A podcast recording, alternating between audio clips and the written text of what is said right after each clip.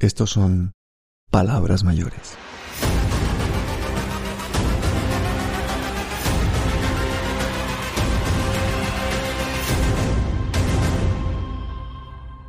Bueno, el paro nacional y las manifestaciones multitudinarias a pesar de la pandemia son el mensaje clarísimo de que el pueblo colombiano ya no tiene miedo. Porque le han quitado tanto que le han quitado hasta el miedo.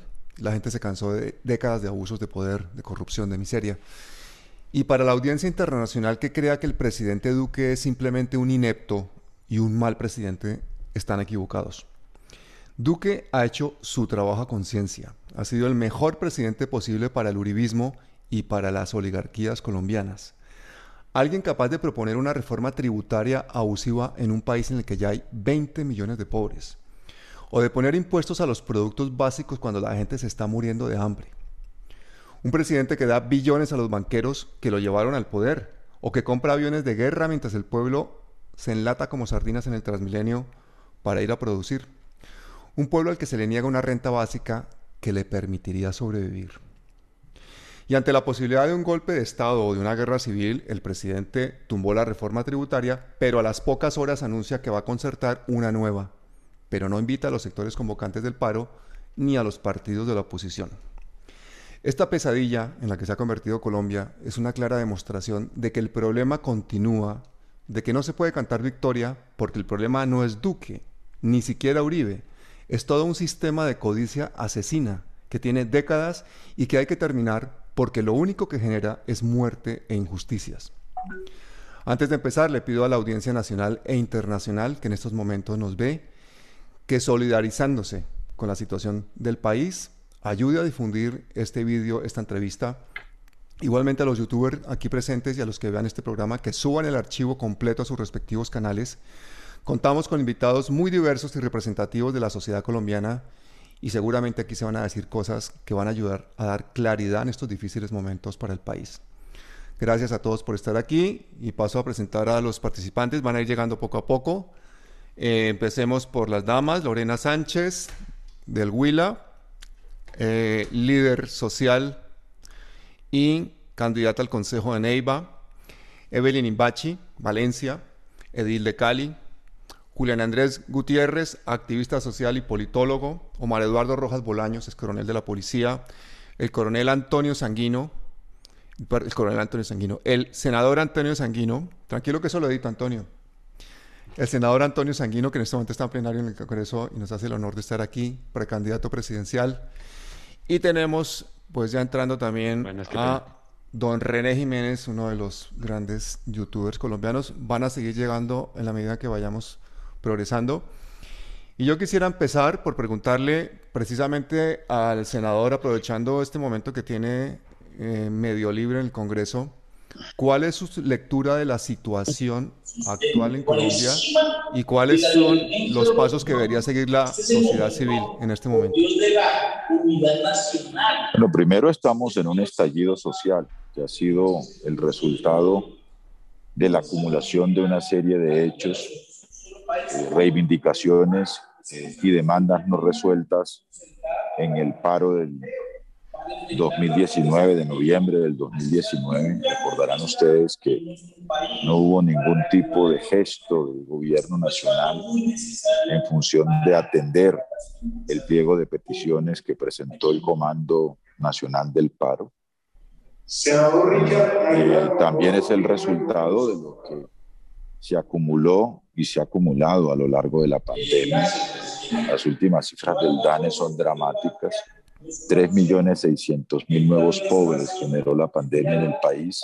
La pandemia y las malas decisiones del gobierno los programas equivocados e insuficientes del gobierno nacional. Eh, pero además hubo un aumento de la pobreza extrema del 2.9%.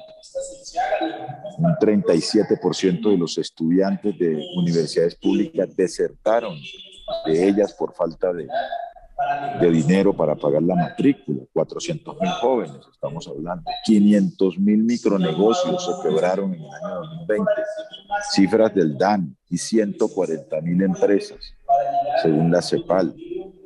Eh, la pobreza monetaria está por encima del 42%, el desempleo por encima del 25%. Hay ciudades en donde la informalidad del empleo llega al 70 o al 80%. Entonces, entonces eh, eh, todo eso se acumuló.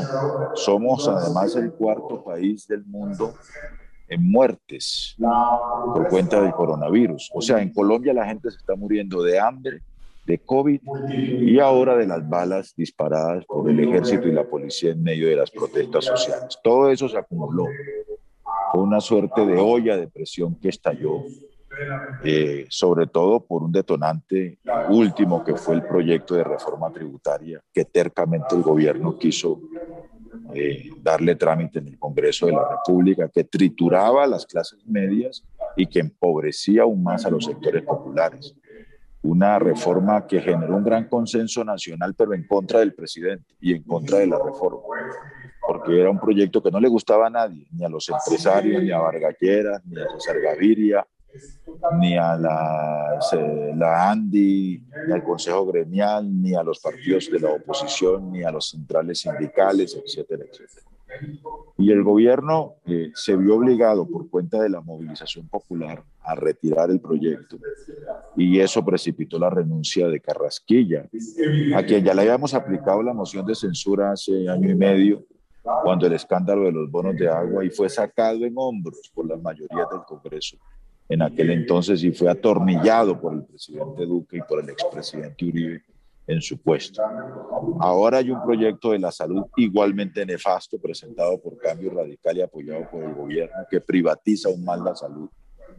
La ciudadanía está pidiendo que ese proyecto también se retire y yo creo que lo que procede es un escenario de diálogo sincero del presidente con todas las fuerzas políticas y sociales para concertar no una nueva reforma tributaria, sino un plan de emergencia social que el presidente se preocupe menos por las calificadoras de riesgo y por la banca internacional y más por la comida que deben comer los colombianos y colombianas que hoy no tienen cómo comer.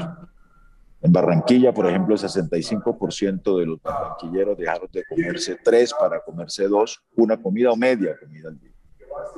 Ese es el drama social que tenemos que eh, atender, pero primero hay que parar la masacre. Eso es lo que le estamos pidiendo al presidente, lo vamos a hacer ahorita en esta plenaria del Senado de la República.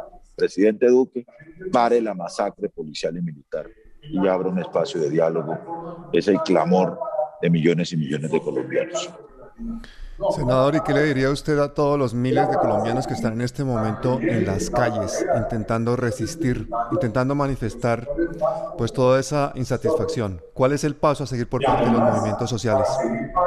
Mantener la movilización en alto. Mañana hay jornada de movilización popular. La minga indígena viene hacia Bogotá desde varios lugares del país, principalmente desde el departamento del Cauca.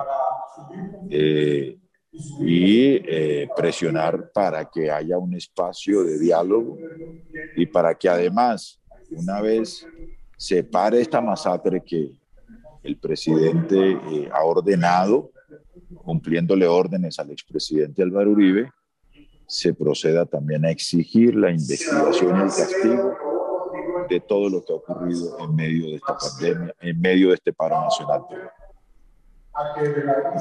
¿Quién ha dado la orden de disparar? ¿Quién ha sido el que ha dado la orden de disparar si los alcaldes de Cali, de Medellín y de Bogotá se han mostrado totalmente en contra de la brutalidad policíaca, han condenado la militarización de las ciudades?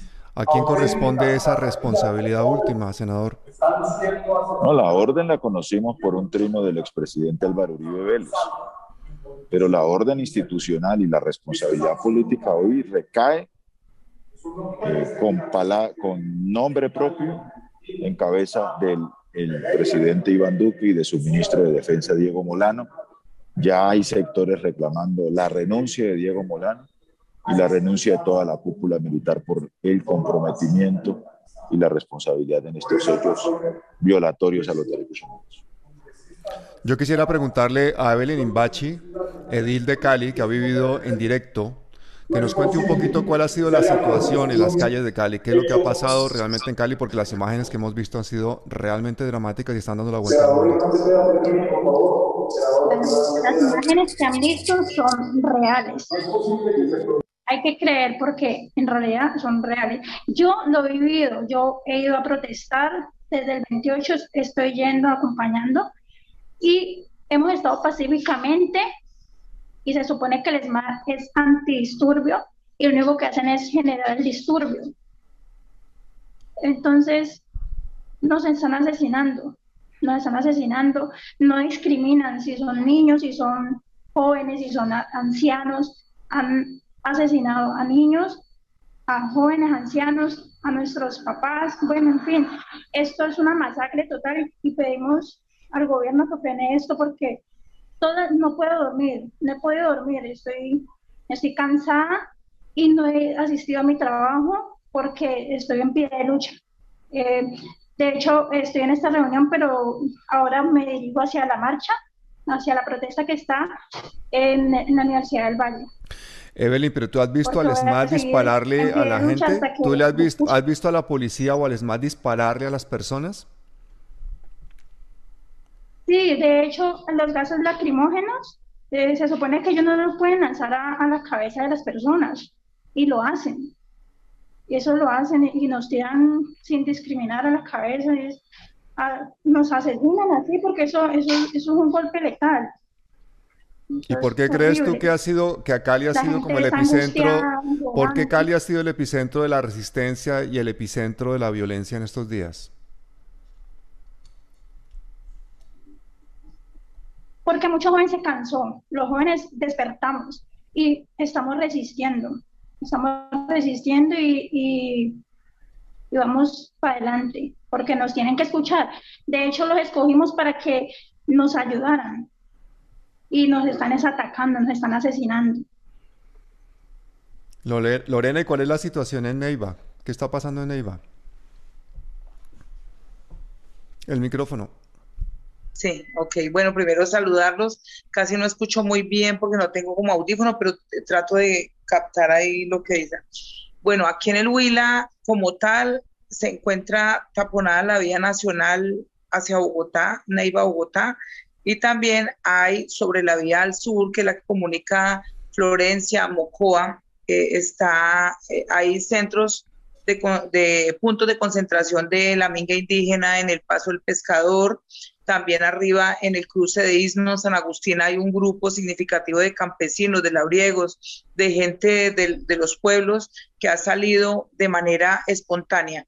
En Neiva lo que se está viviendo aquí en la zona urbana de la capital huilense ha sido una más, manifestación sin límites, sin precedentes. Hemos visto la gente en las comunas como sale niños, niños de 8, 10 años con sus papás al lado marchando, eh, desde el 28 de acá se, eh, se despertó ese inconformismo y realmente lo que hemos visto expresiones de cultura, expresiones eh, artísticas de los jóvenes. Yo creo que aquí es el momento para reconocerle a la juventud colombiana porque se puso la camiseta por el país, porque está demostrándonos que estas futuras generaciones quieren un cambio y realmente en este momento se encuentran varios compañeros heridos, varios muchachos heridos.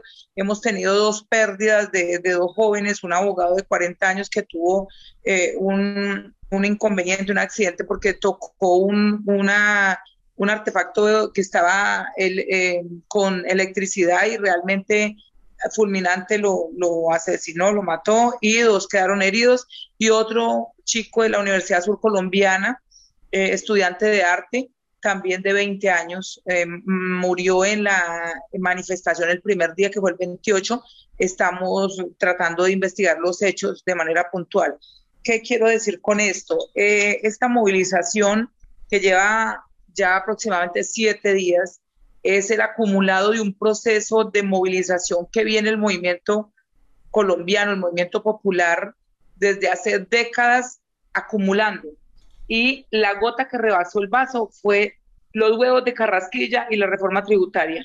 Eso fue lo que dijo hasta aquí, ya no más, estamos en una crisis realmente responsabilidad de los gobiernos de turno.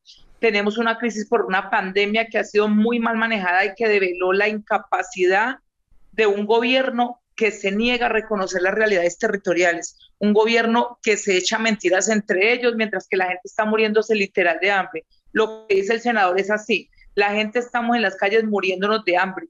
Los que hemos sido berracos y hemos salido a sortear la vida como nos ha tocado y, y hemos liderado procesos y estamos liderando en territorio procesos, nos persiguen nos aniquilan, nos estigmatizan. Por eso aquí desde el sur del país se está movilizando la gente, los campesinos ya estamos llamando por las emisoras, estamos llamando por todos los medios de comunicación, por los grupos de WhatsApp, a que se bajen de las cordilleras, a que se bajen todos los ciudadanos, porque ya hasta los barrios, los barrios que tenían miedo de salir, ya la gente sale. Anoche salíamos en esa marcha multitudinaria y veíamos desde los balcones cómo izaban la bandera, el himno nacional, la gente con tapas, con ollas. Eso le dan ganas a uno de llorar y llorábamos diciendo, por fin el pueblo colombiano entendió que la clase gobernante de turno es una clase ilegítima porque se hizo nombrar a través de, compra de votos, se hizo nombrar a través de patrañas, como siempre han hecho este país, y que este país merece unos gobernantes que representen verdaderamente al pueblo colombiano, no a una clase de una élite y unos grupos económicos que siempre han manejado este país. Las mafias, las mafias las maneja también el gobierno nacional, porque aquí el que tiene plata es el que gana. Nosotros, los líderes sociales y populares, que no tenemos sino un discurso y un debate de ideas, y tenemos un trabajo de base, no podemos llegar ni siquiera a un consejo, porque nos aniquilan comprando votos y regalando tamales. Entonces el pueblo ya entendió que la única herramienta que tiene el movimiento social es la movilización y obviamente nos sostendremos hasta que esto se cambie. Exigimos la renuncia de Carrasquilla y lo logramos, exigimos ahora eh, la renuncia de Duque y si el pueblo es berraco como estamos parados lo vamos a lograr. Lo que necesitamos es la solidaridad internacional, que nos cobijen, que nos ayuden, que nos visibilicen todo lo que está pasando porque la fuerza pública nos está asesinando, asesinando a nuestros jóvenes. Y está de una u otra manera actuando como un régimen militar como lo hemos tenido de una manera muy muy discreta, pero ya se destapó que es un régimen y hay que gritarlo al pueblo internacional, a toda la Corte Internacional que nos proteja los derechos de los que estamos aquí en territorio dirigiendo una inconformidad que ya sobrepasó porque el pueblo superó sus dirigentes, el pueblo cogió adelante y nosotros lo que estamos haciendo es acompañarlo.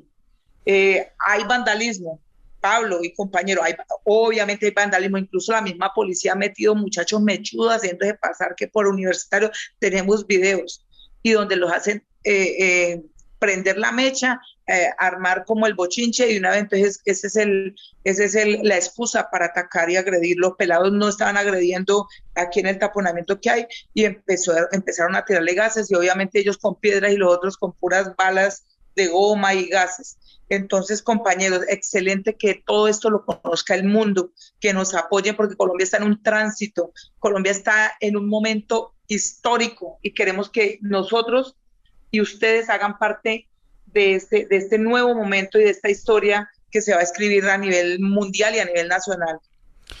Omar Eduardo Rojas Bolaños, tú que eres ex coronel de la policía, ¿cuál es tu lectura de lo que está pasando? ¿Cómo se explica esta brutalidad policíaca, esta carga contra la población civil, este descontrol por parte de las Fuerzas Armadas en Colombia? Bueno, debemos hacer dos lecturas, uno desde lo militar y otro desde lo policial. Hablemos primero de lo policial. La policía hace rato perdió su razón de ser, se alejó de la comunidad.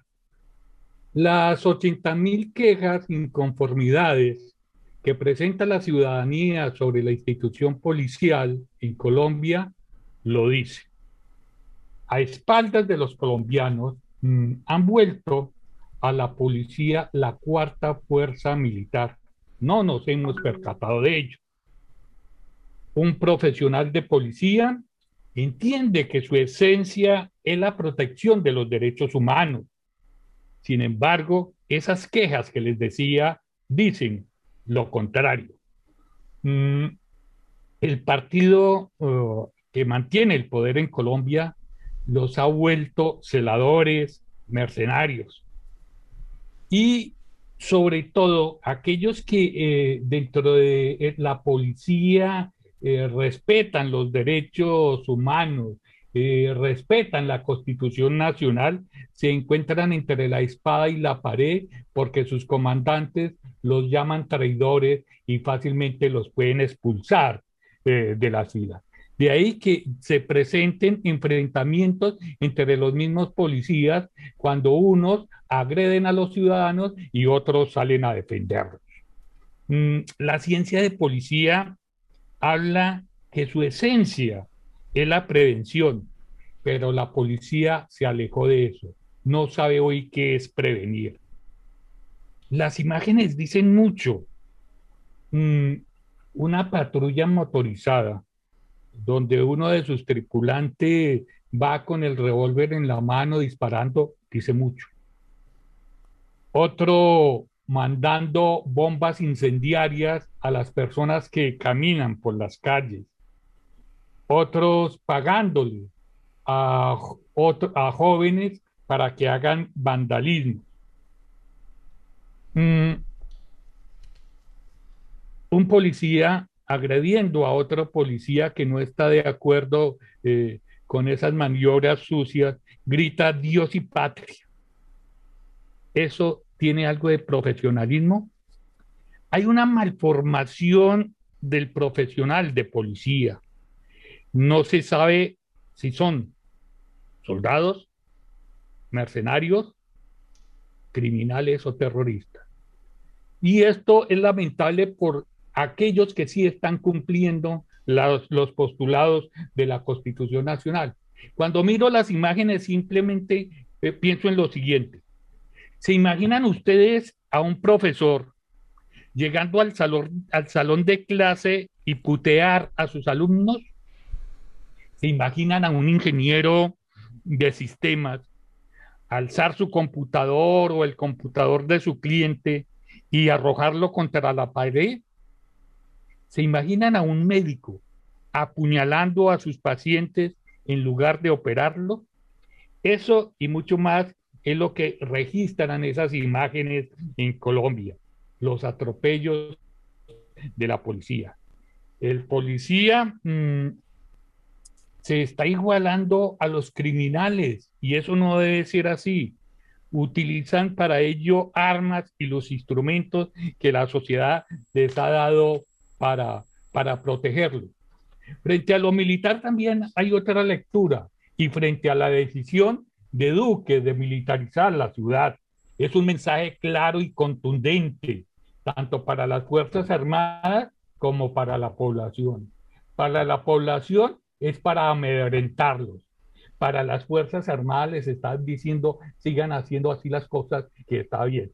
Eh, al primero, a los militares, eh, se les está ordenando hacer cosas legales e ilegales para contener la protesta social.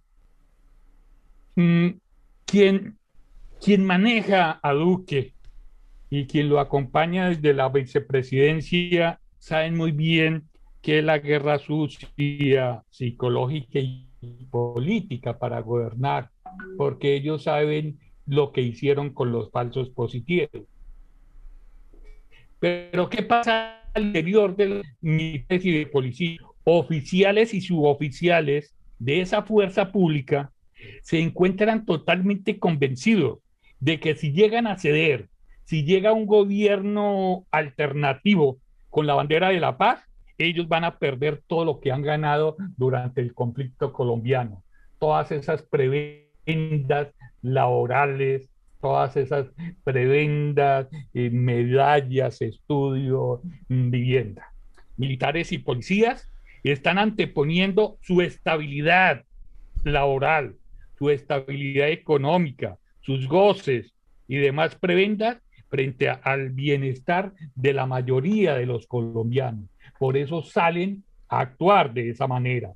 Recordémosle a los que nos estén oyendo que el presupuesto de defensa de Colombia son 41 billones de pesos, de los cuales el 90% se va para pagar pensiones, sueldos, prestaciones sociales, clubes, seguros médicos, etcétera, etcétera, para los uniformados colombianos y sus familias.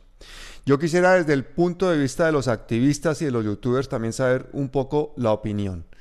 René Jiménez, ¿cómo interpretas lo que, lo que está pasando y qué crees que deberían hacer los movimientos sociales de aquí en adelante?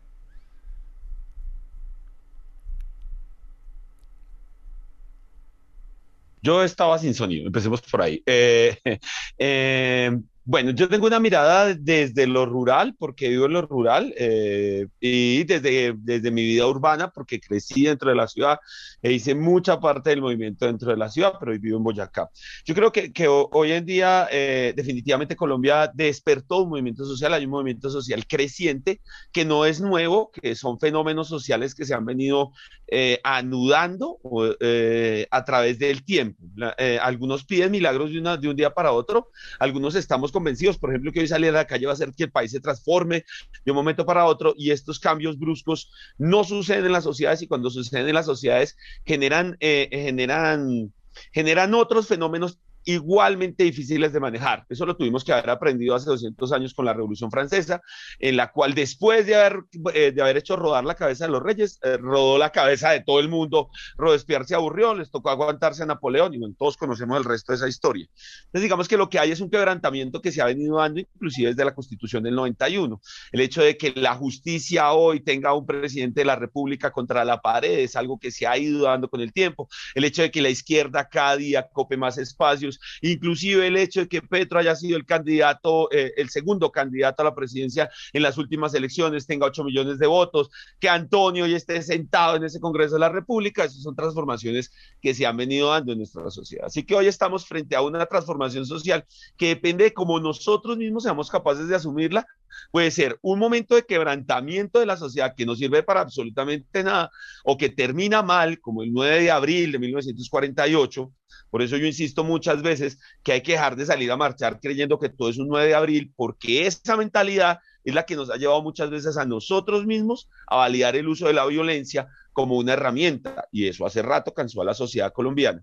Entonces lo que se ha venido dando son estos fenómenos sociales y uno de esos fenómenos sociales es la movilización social.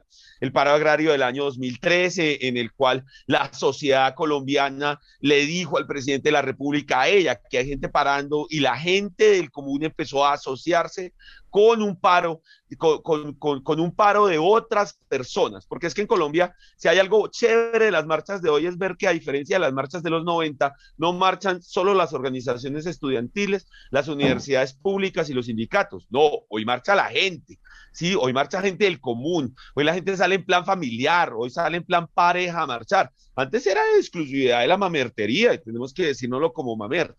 Entonces es un fenómeno social creciente. que hoy tiene como fruto, bueno, el 21N de, del 2019, lo que pasó a inicios del año pasado y lo que está pasando hoy. Y eso es, eso es clave de mirar de dónde venimos para saber para dónde vamos, porque si no creemos que es que, wow, descubrimos la gravedad y con esto vamos a resolver todas las leyes del universo. Y no, esto es un proceso. Y dentro de ese mismo proceso se pueden cometer errores tontos por creer que la acogimos y no entender el contexto de nuestro país. Un país donde con 8 millones de víctimas lo que ha hecho que la gente en las calles se desplace o que las familias del común se desplacen, no es la violencia, no es el hecho de que hayamos salido y hayamos montado la barricada y nos pongamos una capucha, no. Lo que más ha llamado la atención a la gente del común y corriente es justamente que quien está saliendo lo está haciendo en paz finalmente las redes le pudieron, finalmente las redes pudieron mostrarle a la gente que detrás de lo que mostraban los medios que siempre mostraban al compañero encapuchado, había otro montón de gente que lo hacía en paz. Y eso es lo que ha anudado cada vez más gente. Entonces es, es necesario que en este momento, cuando el Estado responde con violencia, nosotros seamos capaces de construir un movimiento civil lo suficientemente fuerte para no convalidar esa violencia del Estado. Es indiscutible, estamos ante la dictadura y no hay otra forma más de denunciarlo. Eso hay que denunciarlo así de claro. Uno, porque nos sacaron a la fuerza pública la que no le sacan ni a los narcos. Yo voy a decir algo así como, oh, qué raro muchachos, no se dieron cuenta que la fuerza pública salió en las ciudades y no volvieron a matar ni un líder campesino, ni uno. No, hay un muerto más en las montañas desde que la fuerza pública está en, el, está en las ciudades. Entonces, eso es nefasto. Y dos, están pidiendo estado de conmoción interior. O sea, están llamando a la dictadura como sea. Una dictadura inclusive mediática, eh, porque los medios están tapando las verdades. Hoy escuchaba yo en Caracol como le decían a la gente, eh, bueno, y en Cali se dieron los actos de vandalismo y desmanes por parte de la policía en videos que circulan por las redes. O sea, si usted quiere, vaya y búsquelos, pero nosotros no vamos a mostrar esa vaina. Es a lo máximo que vamos a llegar. Yo creo que finalmente, eh, ante tanta represión, el pueblo colombiano tiene que seguir levantándose, tiene que levantarse en paz, y en eso tienen que ser muy inteligentes los jóvenes, en buscar nuevas formas de levantarse. Eh, mucha gente le dice a uno, ustedes en la red no hacen nada, y lo siente en el alma, pero se está haciendo muchísimo. Es la red quien está visualizando, y es tanto lo que hace la red que le tienen un pavor absoluto, no por nada. Ya fueron capaces de mandar a una periodista, así como la que va a llevar el general Zapatero a, Cali para que le muestre la verdad a los colombianos, ya tuvieron el descaro de mandar una periodista a decir que apaguemos el internet un día para ver si se baja la vaina y la gente deja de unirse y convocarse. Entonces, lo que hay que hacer es no parar. Lo inteligente ahora, de ahora en adelante, es cómo parar, o sea, cómo manifestarnos ¿sí? Cómo manifestar esa, ese, esa inconformidad para no prestarnos algo que ya nos hicieron en el paro del 2013 y en el 2016, y es mandarnos el pueblo contra el pueblo. Ya lo están haciendo hoy. O sea, la ciudad se está desabasteciendo, ya no hay cómo comer, ya todo subió de precio, se va a duplicar, se va a triplicar, y llevamos cuatro días de paro, ¿sí? No más cuatro, eh, perdón, seis días de paro. Entonces, ante eso sí hay que ser muy inteligentes y no desgastar las formas. Hoy, por ejemplo, hace menos de una hora una niña se murió en una ambulancia en el bloqueo de Tocancipá y tenga la plena certeza que de eso se va a pegar todo el mundo. Entonces, también creo que hay que tener un sentido de humanidad para reclamar a la humanidad, para que la misma gente se pegue al movimiento. Hay que ser muy inteligentes en crear movimiento social más que simple y llanamente marcha y bloqueo. ¿Para qué? Para hacer algo que todos, que, repiten una y otra vez los medios y repiten una y otra vez eh, eh, los políticos oficiales y es, no, ay, están politizando el momento. Pues claro, todo esto tiene que terminar convertido en votos. Si esta indignación y toda esta gente en la calle no termina convertido en votos, definitivamente no se ha logrado mayor cosa, porque eso es realmente lo que tiene que terminar pasando.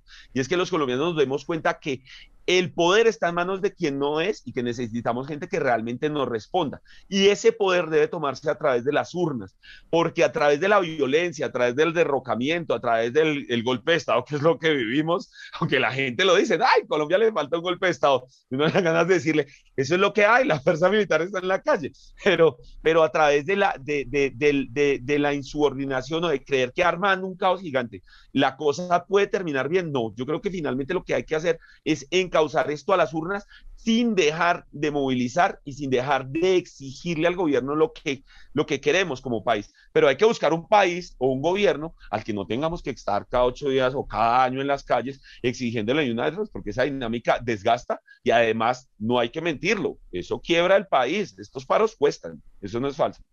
Cuestan y recordemos que en el año 2020, en plena pandemia, los bancos ganaron 14 billones de pesos.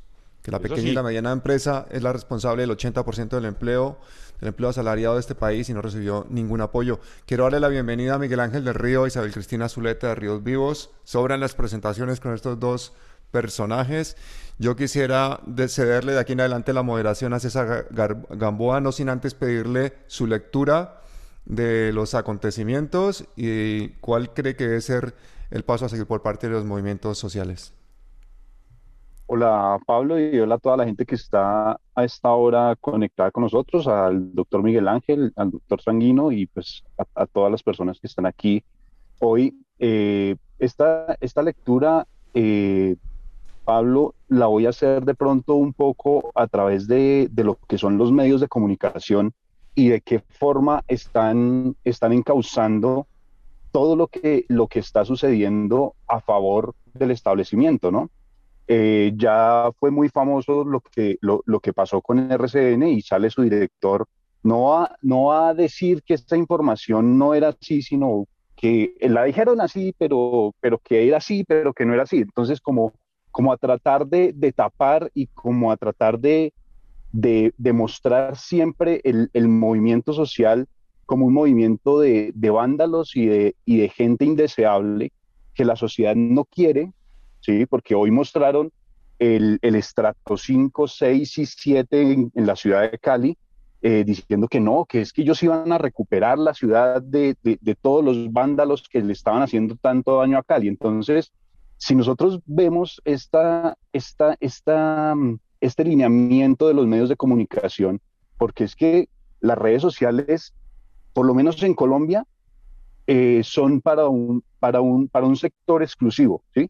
Hay sitios donde, donde, donde la gente se nutre de la información a través de los medios tradicionales. No, hay, no, no tienen acceso a, ninguno, a ningún otro medio, aunque es lamentable esto, pero es una realidad que se vive en Colombia.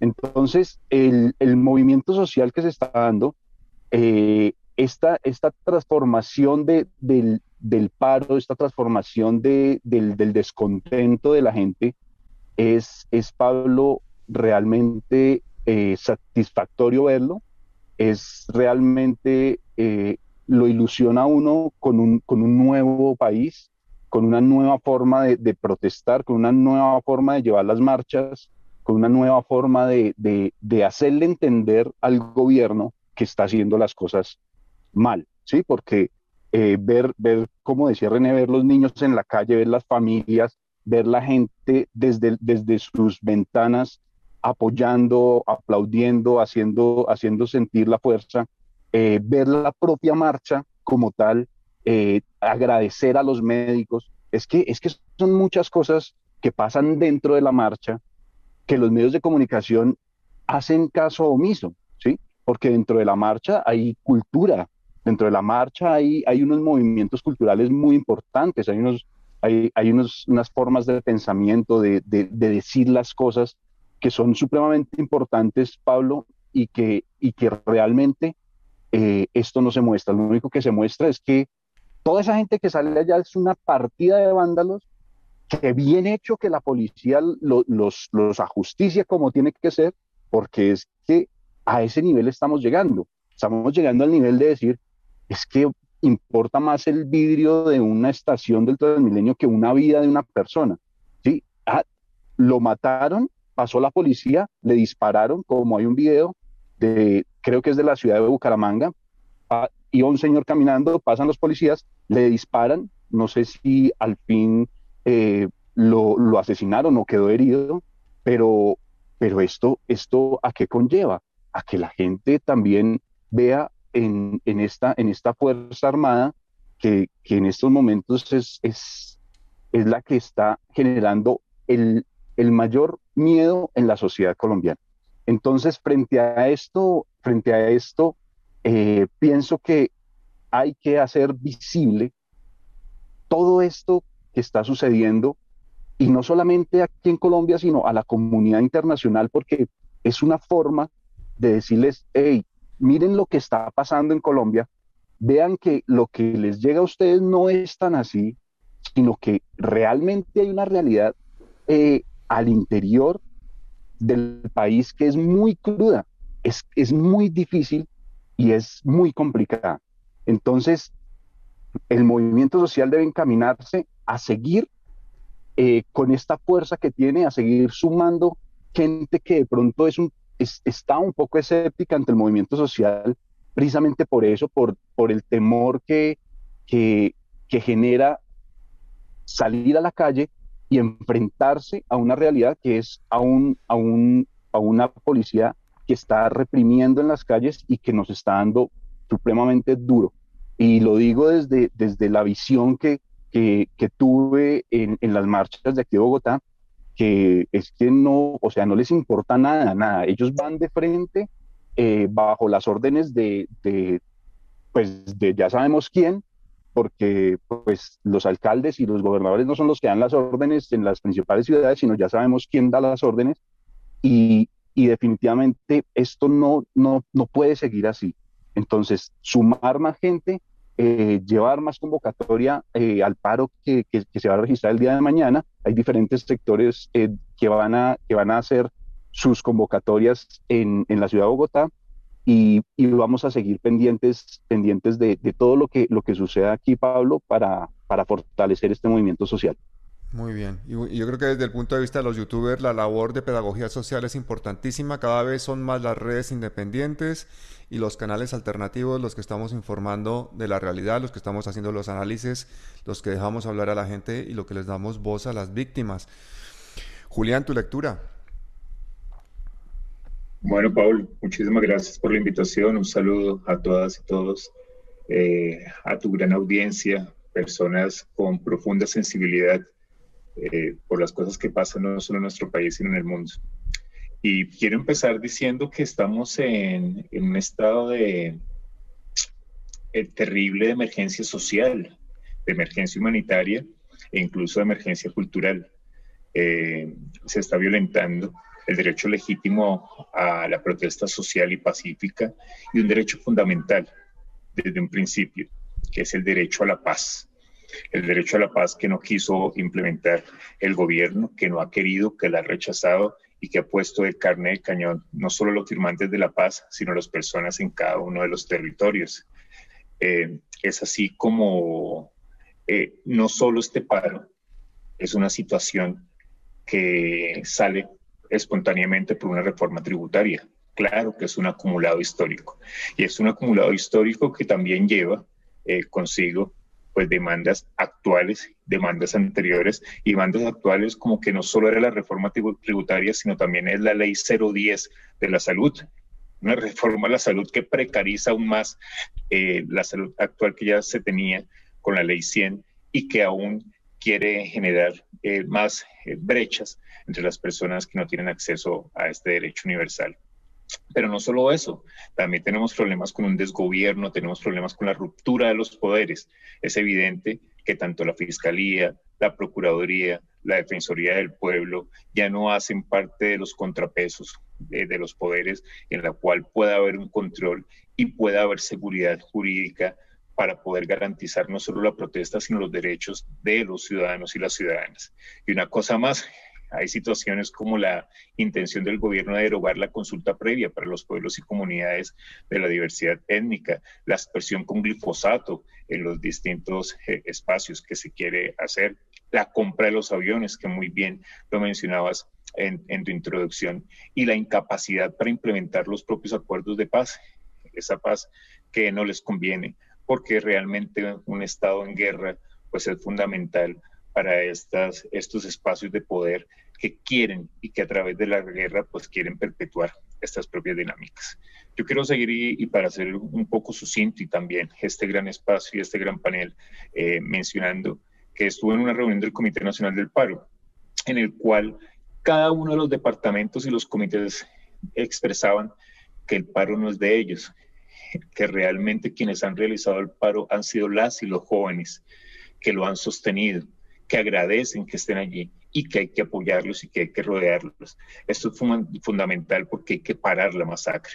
Eh, a grandes cuentas y rápido en unas cifras, al día de hoy hay 216 víctimas de violencia física, 31, 31 víctimas de violencia homicida, 814 detenciones, de 234 intervenciones en el marco de la protesta pacífica, 21 víctimas de agresiones oculares, mujeres y jóvenes que han perdido sus ojos, 77 víctimas de disparos y, disparos como los que hemos visto en Cali, en Ibagué, en Bogotá, 10 víctimas de violencia sexual, 89 denuncias de desapariciones, incluso comentarios de que están utilizando los espacios deportivos en las grandes superficies para poder judicializar y además de judicializar de manera extrajudicial, poder eh, generar eh, eh, impacto psicológico, presión y maltrato a las personas que toman en ello. Ya Marta Hurtado, portavoz de la Alta Comisionada de los Derechos Humanos, se pronunció y quiero eh, hacer la reflexión sencilla. Lo que está pasando ahora y lo que pasó el 21 y el 22 de noviembre de 2019 tiene una relación conexa. La noche de pánico y la situación que está pasando ahora con la policía y con las fuerzas militares es una doctrina del miedo. Y una doctrina del miedo y una doctrina de generar el pánico, coactando los nuevos liderazgos y el estallido social. Este estallido social que obviamente no aguanta más, no aguanta más eh, que el gobierno y que unas pocas élites obviamente estén coaccionando a un pueblo no pequeño, sino inmenso, que demanda obviamente cambios y cambios estructurales.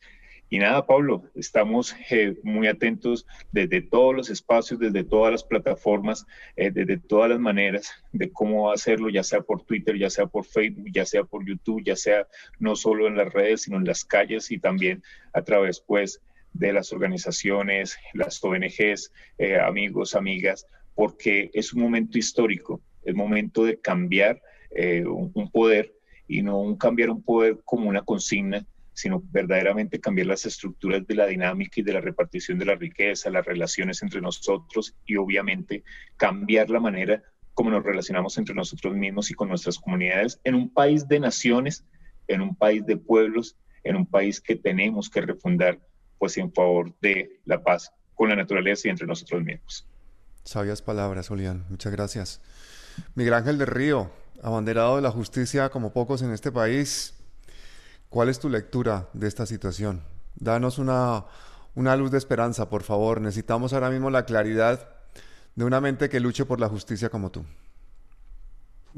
Gracias, Pablo, por, esa, por esas palabras. Un saludo eh, cordial a todos los que están presentes el día de hoy.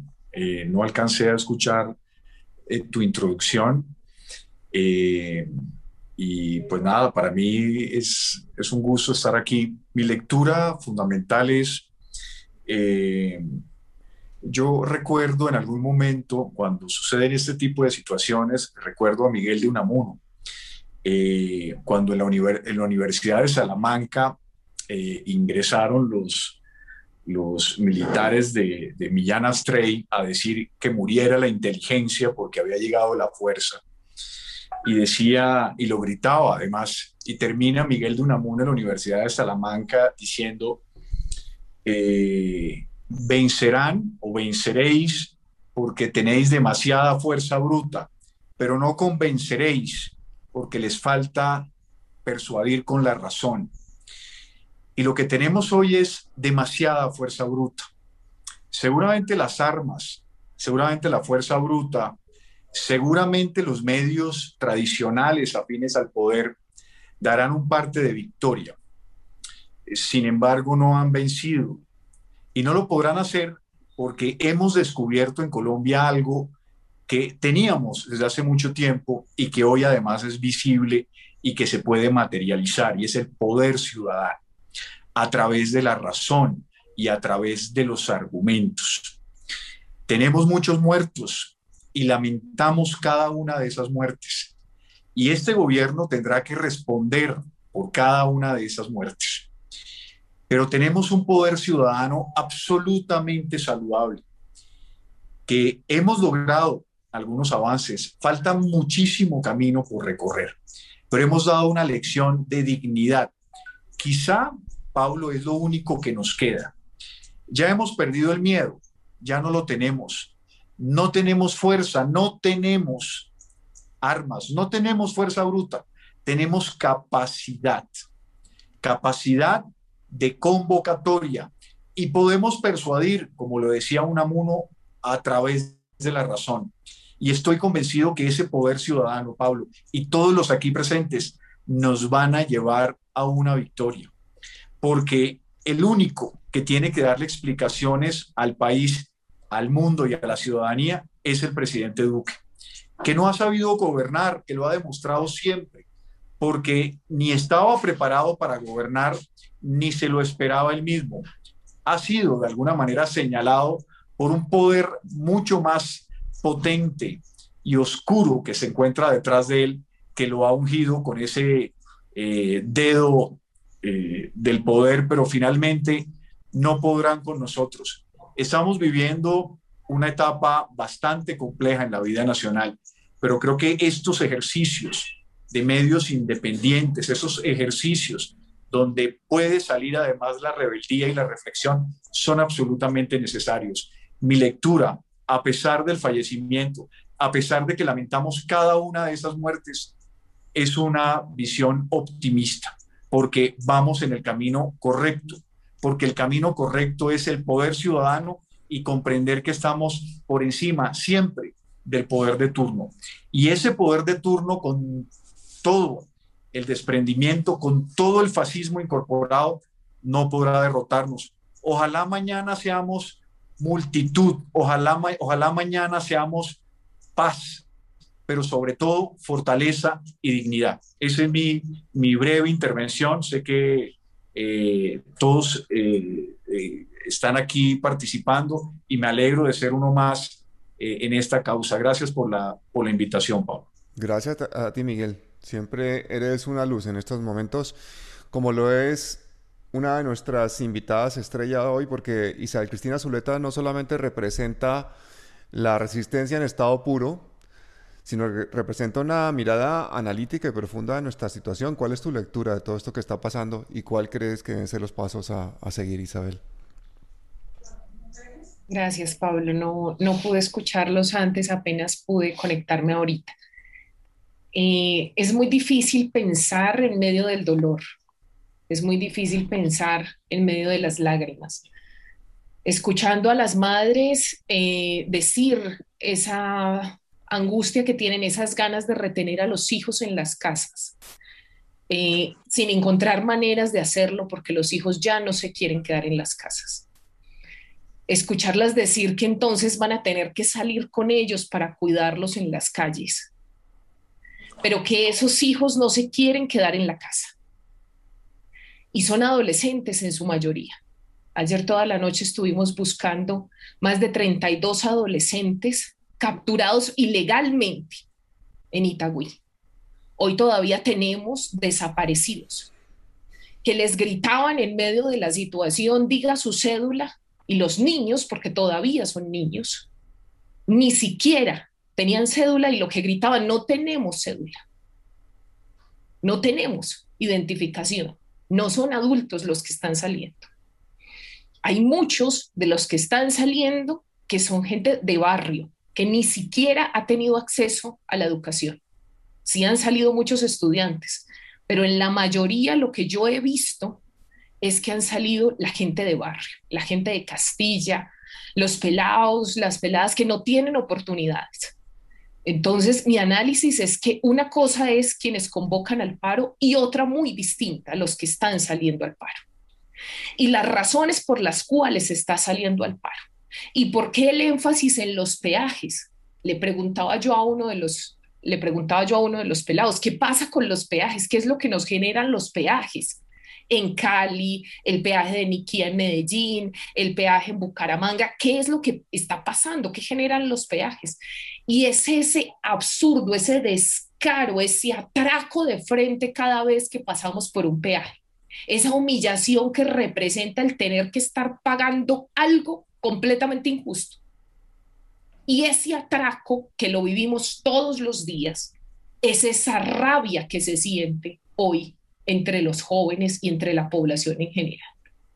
Y yo recordaba lo que había pasado hace unos años con unos peajes que quisieron poner aquí en Urabá, en el Urabá antioqueño, que la gente se empezó a manifestar con mucho tiempo antes, que empezó a decir no a esos peajes. ¿Y qué pasó? Impusieron los peajes, físicamente los impusieron, y la gente salió a quemarlos literalmente los quemó. Y llegaron a militarizar toda la zona y llegaron a, a bolear bala porque es lo único que saben hacer. ¿Y qué pasó? El peaje no se quedó. Entonces, yo creo que es un gran error y nosotros no tenemos, no tenemos autoridad moral porque no le hemos dado espacio a los jóvenes. A unos nos quitaron la juventud, pero otros no hemos hecho lo suficiente para transformar este país y para darle perspectivas de futuro a los jóvenes. Los sardinos hoy se sienten asfixiados. Sardinos decimos aquí en Antioquia, no sé si se entiende. Los, los más chiquitos entre, entre ni tan jóvenes ni tan, ni tan chiquitos. Los sardinos no tienen opciones de futuro. Eso me lo dicen mis primitas, me dicen, tengo que salir a la calle pero tengo miedo, por supuesto que tienen miedo, no es que se haya acabado el miedo, no, pero la rabia es mayor. ¿Y para qué estudio? ¿Para dónde me voy? ¿Qué es lo que voy a hacer con mi vida? ¿En dónde me meto? Que no aguanto esta incertidumbre, esta incertidumbre por el futuro, que se expresa en asuntos concretos de la vida. ¿Qué hago con mi vida? Y eso es una pregunta de la adolescencia. Y nosotros no tenemos qué decirle a la gente, oiga, cuidado con la violencia, la mayor violencia es quitarle el futuro a la gente. Esa es la mayor expresión de violencia. La mayor violencia es quitarle la comida a la gente y que esos jóvenes estén viendo en su casa a esas mamás que quieren tenerlos pegados a su cuerpo que no hay comida. Eso es la mayor expresión de violencia. Nosotros no somos nadie para decirle a los jóvenes. ¿Qué es lo que creo que sigue? Escucharlos más, estar protegiéndolos. Nosotros tenemos que salir a protegerlos, a cuidarlos, a estar con ellos, a saber para dónde se los llevan. Hoy cuando apareció uno de los jóvenes al mediodía, me decía la mamá, sí, apareció, pero no quiere hablar. Apareció completamente golpeado. No quiere decir ni en dónde pasó toda la noche, ni qué fue lo que le hicieron. No quiere hablar. Esa es nuestra obligación hoy. Estar protegiéndolos, estar cuidándolos, escuchándolos y sabiendo qué es lo que están sintiendo. Yo no creo que el tema hoy sea de razón. Yo creo que es de sentimiento. Aquí tenemos un sentimiento histórico, además acumulado, pero desbordado.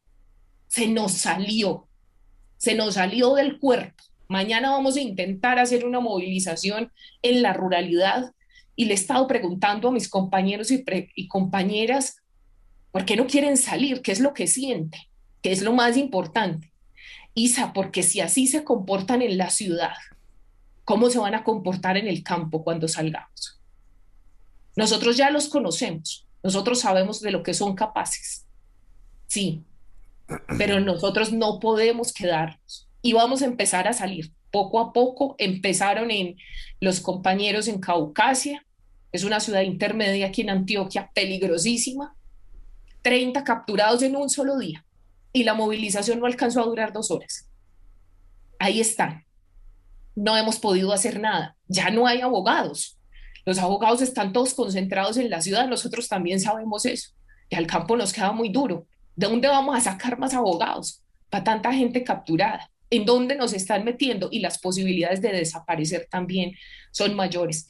Entonces yo con, con toda humildad tendría que decir, nosotros tenemos que salir, escucharlos más, escuchar a los jóvenes, irnos, acompañar, convocar a asambleas populares, la, asamblea popular del constituyente primario, que conversemos, a que nos escuchemos, porque creo que aquí este sentimiento no se va a opacar ni siquiera con que digamos, entonces el próximo paso es este, lo que hay que luchar entonces por la próxima es este, este sentimiento está, está desbordado y lo que tenemos que hacer es salir a las calles, escuchar, tratar de comprender y sobre todo proteger a los jóvenes. Esa creo que es nuestra tarea fundamental. Yo quisiera preguntarles a, a ustedes, ¿estamos entrando en una dictadura? ¿Se está convirtiendo Colombia en una dictadura? ¿Esto es un golpe militar? ¿Estamos ante una rebelión? Para que la gente de otros países que nos está escuchando entienda, podríamos contarles cosas como que, por ejemplo, que se calcula en 9 billones de pesos anuales la pérdida de impuestos del Estado por exenciones a los más ricos. Pero es que además el país deja de recibir 25 billones solamente por las regalías que, que, no se le cobran a las petroleras, y que, dinero hay, que es un país rico que lo que tenemos es una desigualdad brutal, que es uno de los países más desiguales del mundo, que el colombiano no es una persona especialmente valiente, ni especialmente mala, ni especialmente diferente, es simplemente que vivimos en uno de los países más injustos del mundo y que ha llegado el momento en que la gente se ha cansado. Miguel Ángel del Río, ¿tú crees que esto es realmente una rebelión social o esto es simplemente una respuesta mm, temporal a una especie de dictadura que se está formando en Colombia? Pues yo creo, Pablo, que, que la dictadura en Colombia existe, ha sido bastante silenciosa en el entendido que el gobierno central maneja todos los poderes públicos y la intervención ciudadana es absolutamente menor. Si los entes de control como la Procuraduría, la Defensoría, la Contraloría y la Fiscalía filosóficamente están para depurar o para generar equilibrio en el poder central, hoy están en manos del gobierno. ¿Qué significa eso? Significa que tienen el poder absoluto y total del Estado. Es decir, aquí no hay control. En ningún país del mundo, por ejemplo, el procurador general ha sido miembro del gobierno central. Aquí, con la puerta giratoria, la ministra de Justicia pasa a ser la procuradora. El defensor del pueblo advierte que no conoce las cifras de asesinados ni de desaparecidos, ni siquiera puede explicar dónde se encontraba el día de la explosión ciudadana. El contralor es un funcionario de bolsillo. El fiscal general de la nación fue subalterno del presidente Duque. Vivimos una dictadura silenciosa. Lo que estamos viviendo son espasmos de furia. ¿Por qué? Porque hemos vivido en una indiferencia además sistemática. Porque no nos involucramos como ciudadanos en los aspectos del poder y los aspectos del Estado. Lo que dice Isabel me parece absolutamente legítimo, porque además hemos dejado solos a los jóvenes de este país, solos a su suerte además, para ser cooptados por el adoctrinamiento, a ser cooptados además por la fuerza, a ser cooptados por ideologías que lastiman su capacidad de rebelarse contra el sistema, además. Entonces, vivimos una situación bastante compleja y bastante caótica. Lo que hay que hacer es mantener la furia, pero no la furia que rompe, ni la furia que destruye, una furia absolutamente legítima, que permita que la ciudadanía reflexione, y que descubra además su lugar desde el punto de vista ciudadano al interior de la democracia. Porque es que democracia tampoco tenemos. Aquí en Colombia estamos viviendo un materialismo democrático. ¿Y eso qué significa? Que suena además técnico y teórico. Significa que todo, Pablo, en Colombia tiene un valor mercantil, hasta la vida. Entonces, ¿qué es lo que debemos lograr? Debemos desprender toda esa, de, todo eso, eh, de todos esos prejuicios, además históricos que hemos vivido, y tratar entonces de entronizar una nueva forma de relacionarnos entre nosotros mismos y que estos espasmos de furia se mantengan en el tiempo, con permanencia, con fuerza, con objetividad, pero con la convicción de que ese poder ciudadano nos va, a llegar, nos va a llevar a triunfar. ¿Y cuál es el triunfo? Que podamos elegir ciudadanos que nos representen. El gobierno de turno no representa a nadie, son códigos individuales agrupadas, no representan ideologías, no representan partidos, Pablo. Que este sea el escenario natural para que se genere una nueva forma de oponernos, una nueva forma de hacer democracia. Entonces, para responderla a la pregunta, Pablo, que creo que me excedí, pienso que hemos vivido una dictadura desde hace mucho tiempo, una dictadura capitalista, una dictadura que desconoce el valor de la humanidad. Entonces, en ese sentido, me parece, Isabel también hablaba de la crítica a la justicia. Mire, la justicia, la justicia debe tener como propósito, Pablo, garantizar el derecho a la fragilidad. Pensamos que hacer justicia es ir y establecer condenas. Los jueces, los abogados, debemos garantizar el derecho a que la población pueda ser frágil, pero que desde esta fragilidad se convoque a la fortaleza ciudadana.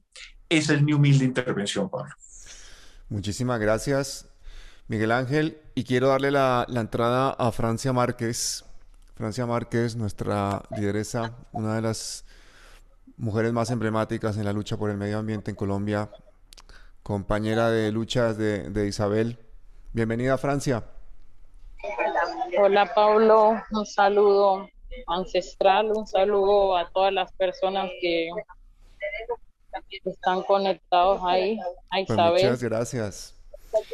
Estábamos, estábamos hace un ratito hablando y queríamos saber ¿Cuál es tu lectura de, las, de los acontecimientos, de la violencia policíaca, de la rebelión social que hay en Colombia en este momento? ¿Y cuál crees que deberían ser los pasos de los movimientos sociales de aquí en adelante? Bueno, Pablo, yo estoy ahora mismo aquí en la Loma de la Cruz. Acabé de venir de, de Siloé, donde hubo la masacre anoche. Hemos estado recorriendo los distintos puntos de la ciudad. Llevamos ya varios días en esto, acompañando a los jóvenes que han decidido tomar la calle como su escenario para demandar garantías para la vida, para demandar justicia, para demandar dignidad. Y pues si bien ver todos estos jóvenes en la calle ahí inquebrantables, con una fuerza impresionante, pues también es doloroso ver a muchas mamás saliendo a la calle a llorar porque les están asesinando a sus hijos, porque varios de sus hijos no aparecen, porque varios de sus hijos están encarcelados, porque hay varios pelados con heridas terribles. Entonces lo que se ve, por supuesto, es jóvenes. Bueno, ahí están escuchando. Sí, los oímos.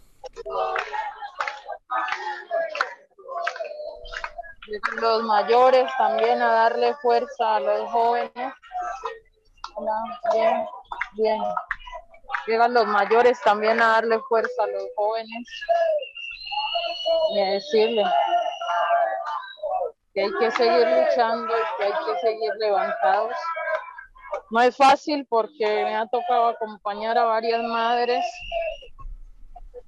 y pues esas mamás que sus hijos no pudieron regresar a la casa porque los asesinó el Estado.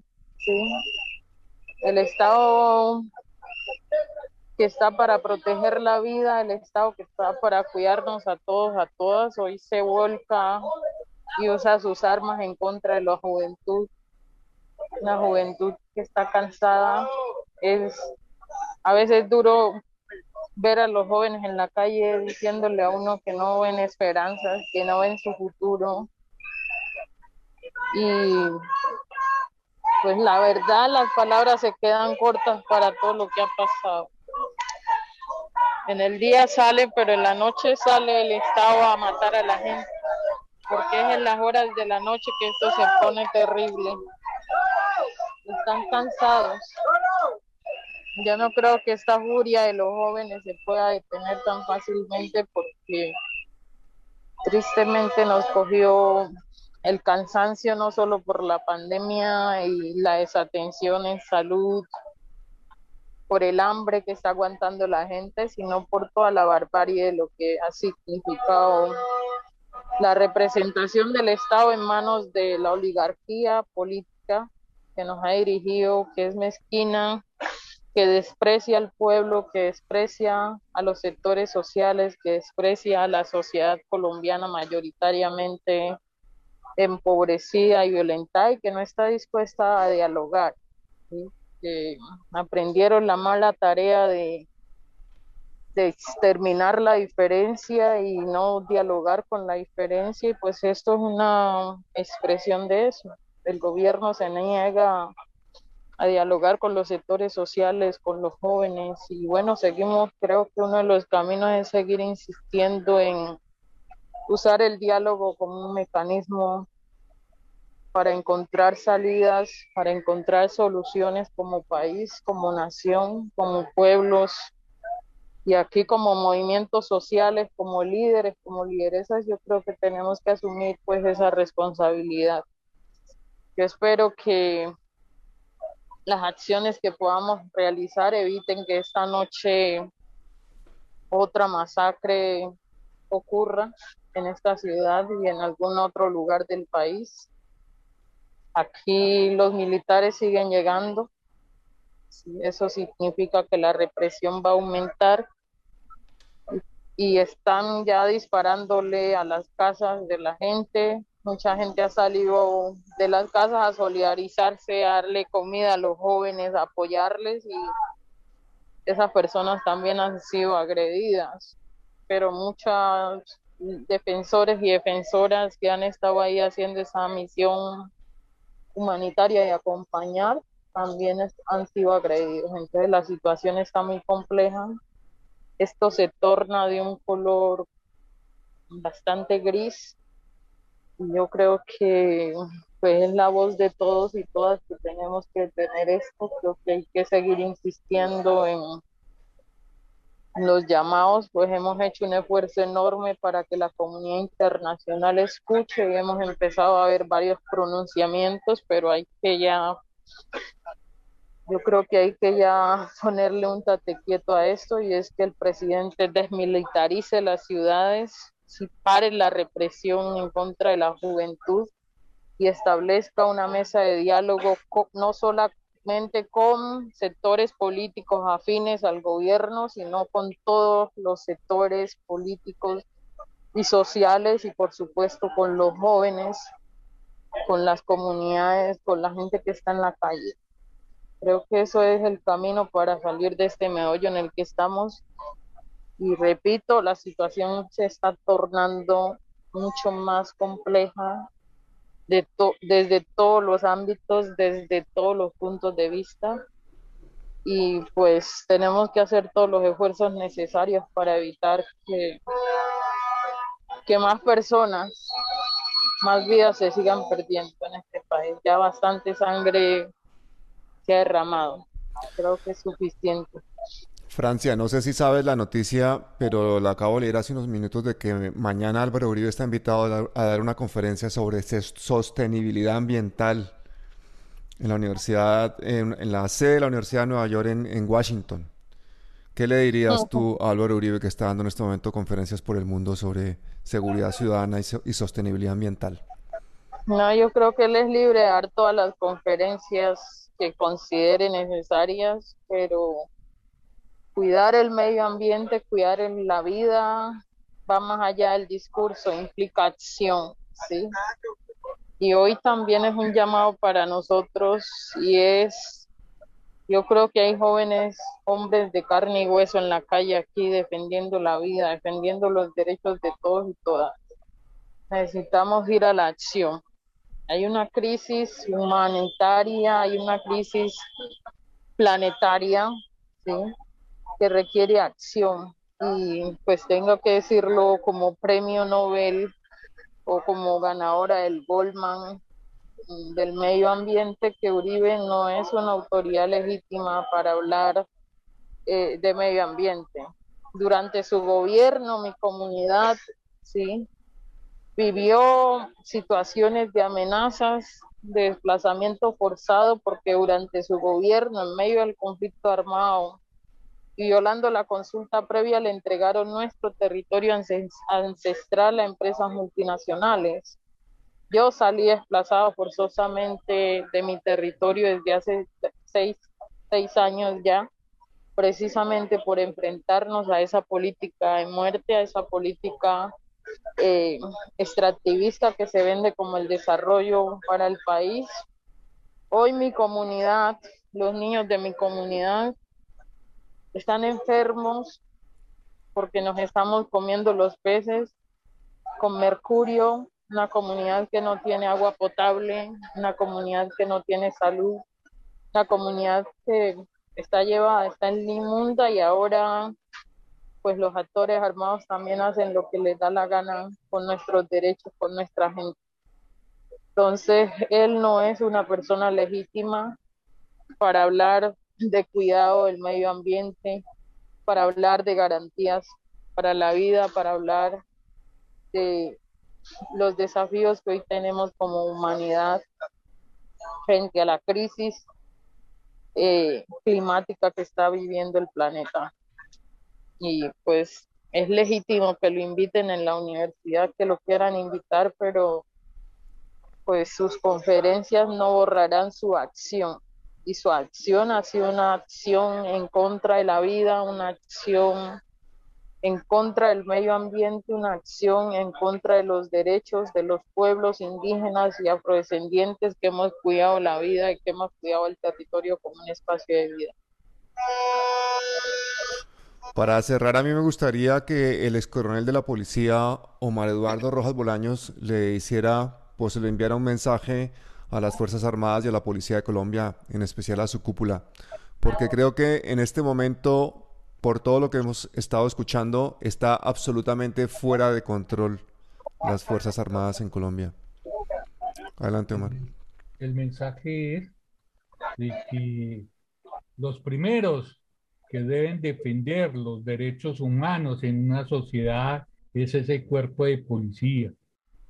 Eh, si bien es cierto que se, sienten amedrentados eh, aquellos que eh, le juraron lealtad a la Constitución Nacional, que le guardan respeto a los derechos humanos, ellos están asustados, están asustados porque no se pueden expresar.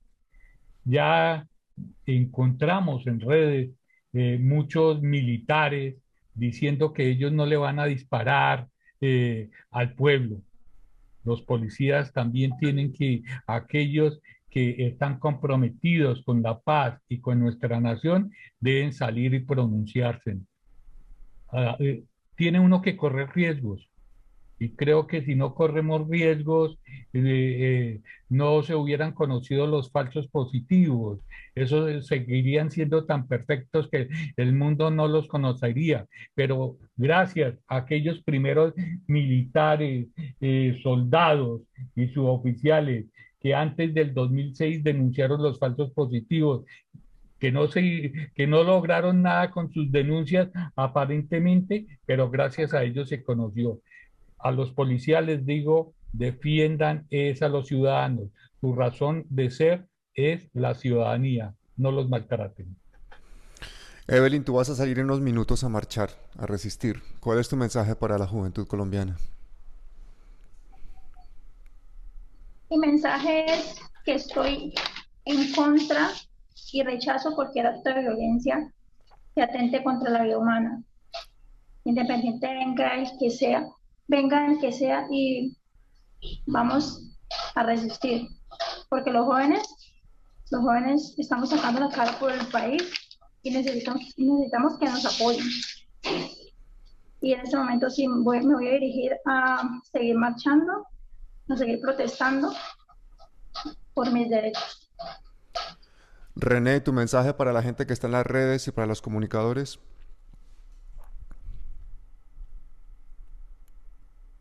Micrófono.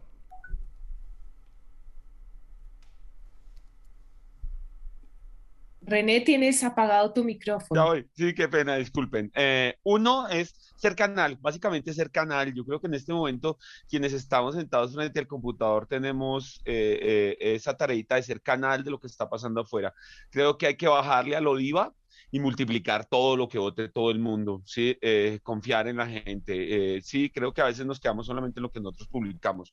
Y salir, salir a la calle. O sea, esto no solamente se hace acá, esto que salir a la calle y documentar y preguntar y, lo que decía Isabel, es acercarse a la gente y dejar que la gente hable, porque el movimiento, sobre todo los jóvenes, es de ellos. Ayer estaba con uno de los jóvenes de Vitama y me decía justamente eso, me decía, qué cantidad de gente la que sacamos cuando llegamos a un montón de pelados impresionantes. y creo que eso es lo que tenemos que hacer nosotros ahorita en las redes, ser el canal y no tenerle miedo a, denunciar. Hay que denunciar porque, porque esto no se puede quedar así.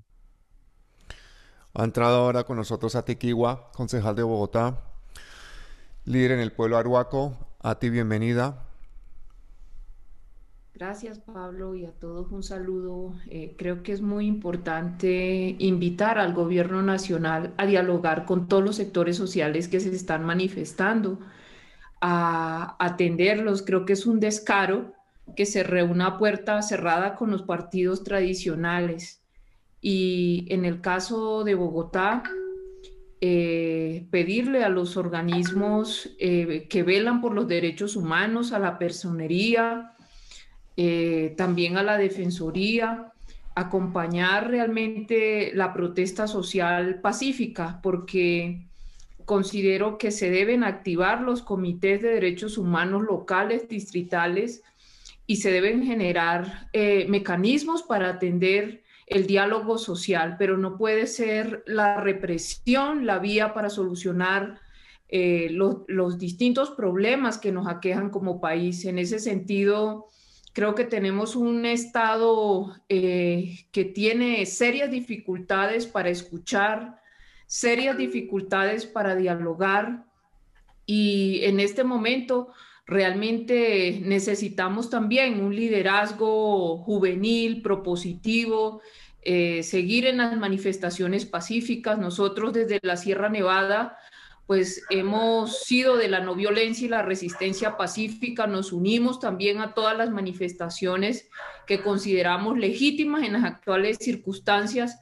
Eh, creo que es necesario entender que todo esto lleva a que tenemos que asumir las grandes transformaciones, los cambios estructurales y, y acoger, por supuesto, a una generación que se está viendo perseguida, estigmatizada y violentada eh, por un Estado que no entiende que queremos cambios de fondo y no solamente cambios de forma. A la audiencia internacional yo les animo a que hagan pública esta entrevista múltiple a, algunos de los más importantes líderes de opinión y líderes sociales colombianos, representantes de los diferentes sectores, todos ellos defensores de derechos humanos que están denunciando un genocidio prácticamente un golpe de Estado, un golpe militar estamos viviendo en este momento en Colombia, con muertos en las calles, con una policía y un ejército que están perdiendo el control y como decía Miguel Ángel, realmente con una dictadura en ciernes. A mí me gustaría que Julián despidiera este programa, que nos dijera cuáles son las conclusiones y que nos diera una última voz de, esperanza, seguido por César Garboa, que va a hacer una invitación a todos los eh, desarrolladores de medios audiovisuales para que se sumen a esta campaña. Adelante, Julián.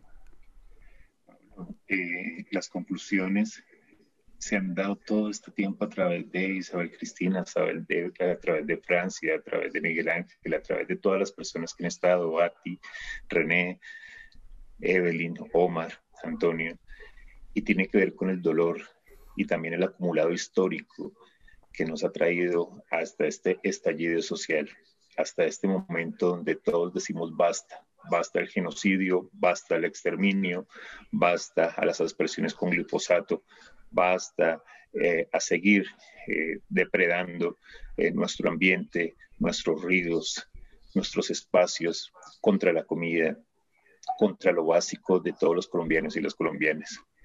También basta de atentar contra la paz, este derecho fundamental que todas y todos requerimos, pedimos y que el gobierno sencillamente no desea implementar, lo niega, lo rechaza y que sencillamente mantiene un estado de guerra. Es momento de rodear a nuestros jóvenes, a las y los jóvenes que están en esas calles, no llamados por los sindicatos, no llamados por los políticos y las políticas, no llamados por X o Y persona, llamados por un fuego de su corazón propio, de su juventud, que está llamado a impulsar cambios en una sociedad desigual, inequitativa, y que está llamando a gritos que cambia, que para ya la violencia, que para ya la masacre, que para ya todo lo que nos acecha y que es momento que nuestra Colombia, esta nación pluriétnica, multicultural, múltiples naciones, múltiples territorios, múltiples pueblos y de una riqueza natural y cultural inmensa, sea refundada se proteja, se cuide y además podamos generar una prosperidad. Entonces, es momento no solo de la conciencia, la conciencia ya se tiene, sino de mantener la marcha activa en favor de esos cambios necesarios.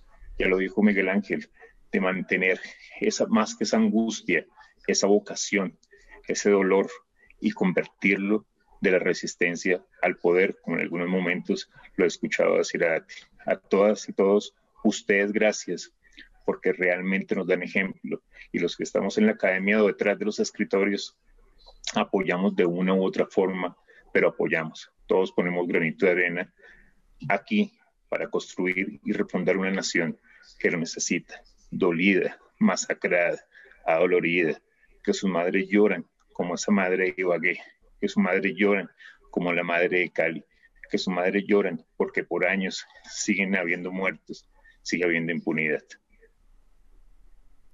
César. Eh, para terminar, desde nosotros los generadores de contenido, eh, nosotros los que hacemos de una u otra forma una influencia en, mucha gente, eh, es un llamado a, quitar del medio las, las, diferencias que puedan existir, a, resistir desde, desde las redes y desde las calles.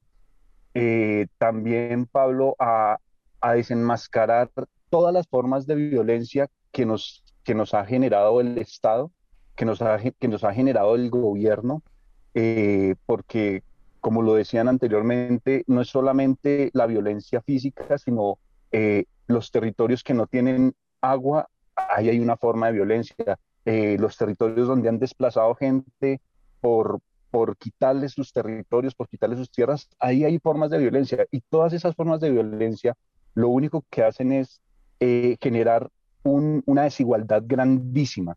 Y esta desigualdad se ve hoy en todo este inconformismo que se está trasladando a las calles. Entonces, desde las redes sociales hacer una resistencia importante, también desde las calles, todos tenemos que, que, resistir de una manera eh, muy consciente, muy inteligente, para que así podamos eh, sacar todo esto que, que, que hemos logrado de a poquitos, a cuentagotas, pero que se está logrando adelante. Así que mucha fuerza y a resistir. Y gracias a todas las personas que se conectaron hoy con nosotros, un abrazo muy fuerte. Hasta siempre.